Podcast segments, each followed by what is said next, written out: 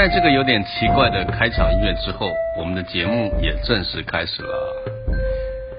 我们的节目名称叫做《那些年我们曾经追过的女孩》。Hello，大家好，我是主持人艾瑞克。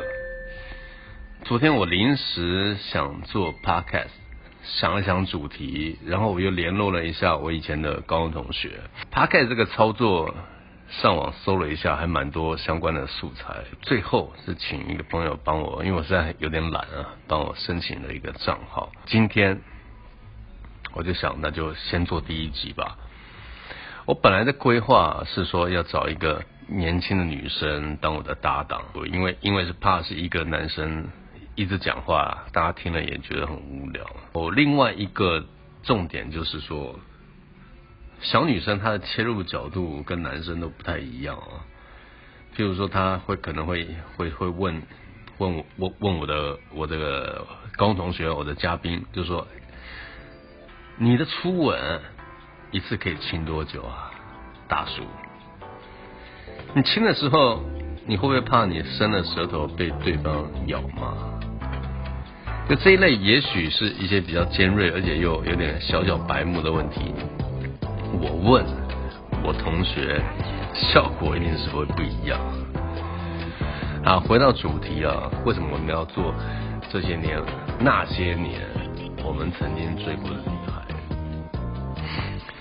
我觉得现在回忆起来好多事情，才觉得啊，青春真的好可贵啊。我们当时就是骑车啊，骑车带女孩。毕竟都没钱买车，夜游晚上就尽量去一些可怕会经过坟墓啊，所以阳明山我很熟的原因就是我们这要开拓出一些路线，你要让女生害怕，她可能会抱你，然后再来在白天的时候我们可能会去烤肉或联谊，我记得我一个朋友很酷，他应该也会上我节目。他那时候骑 DT 又帅，号称是小帅虎，因为他跟张国荣跟小虎队那个谁谁谁也长得都很像帅。他骑 DT，DT 本身就是女生会往往男生的方向滑，他还打蜡。哎呀，那看的我们都觉得真棒，只是那时候我。不会骑大档车，我就骑普通的那种速克达型的。另外就说，其实老了知道青春的可贵，还有一件事情，你会回想起来，其实传统的东西都比较单纯。嗯，回忆到过去，到高中至少有嗯三十年以上了吧。那时候没有什么瘦肉精啊，也没有塑化剂啊。更不会有什么地沟油杂七杂八的东西，而且当时的那些的情感感情啊，不管是成功或失败，你多半会放在心里很久很久很久。我觉得可能就是因为单纯。然后我在看了几部电影之后，我一直觉得我很喜欢看。当然，就把到那些年我们一起追过的女孩，还有就是《猛甲》。这几部电影我看了都感动，就有哭了几次了，很感动。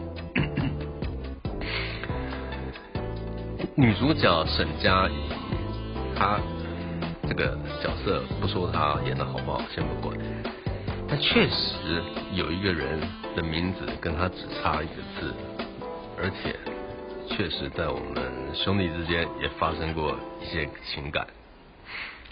但是为了保密，我们不要去去讲太多东西。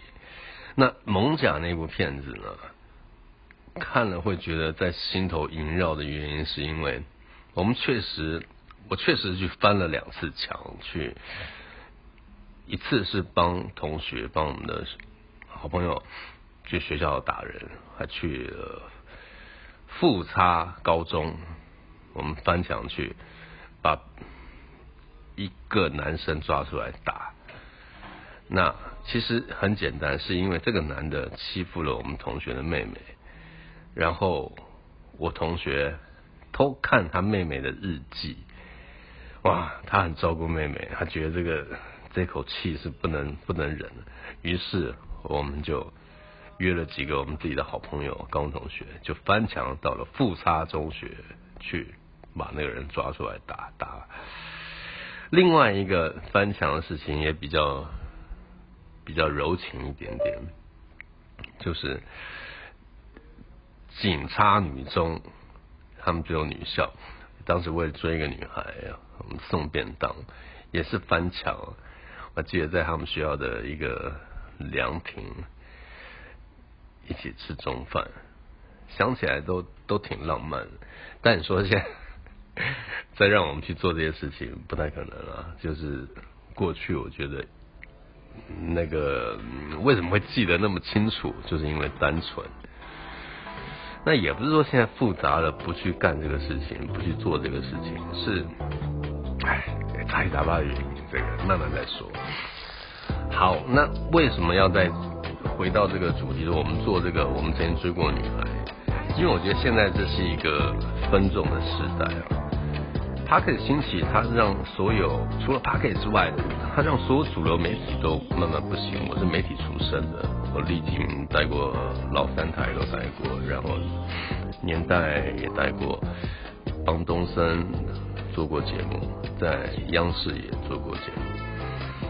好，主流媒体视为现在所有的 p a c k e t YouTuber 全部出来。我们年轻的时候有所谓的。地下这两个字，alternative，或是就是说这种另类，但其实现在已经没有这种东西了。数位时代的兴起，让所有的分众的这个时代出来，只要你想做，你想说，你有想法，你就不是地下，你就是主流。听的人多，你就是主流。所以早期我们在听了好多所谓的地下乐团，现在根本不再有地下这件事情。所以，任何事情在数位时代，只要你想做，不怕没有机会，就怕你没有内容，你不勇敢。所以我勇敢，这我第一期节目就这么自己硬干了。我计划是周末找我的高中同学，他分享一下那些年我们追过，不管追到或者没追到的的一些小故事。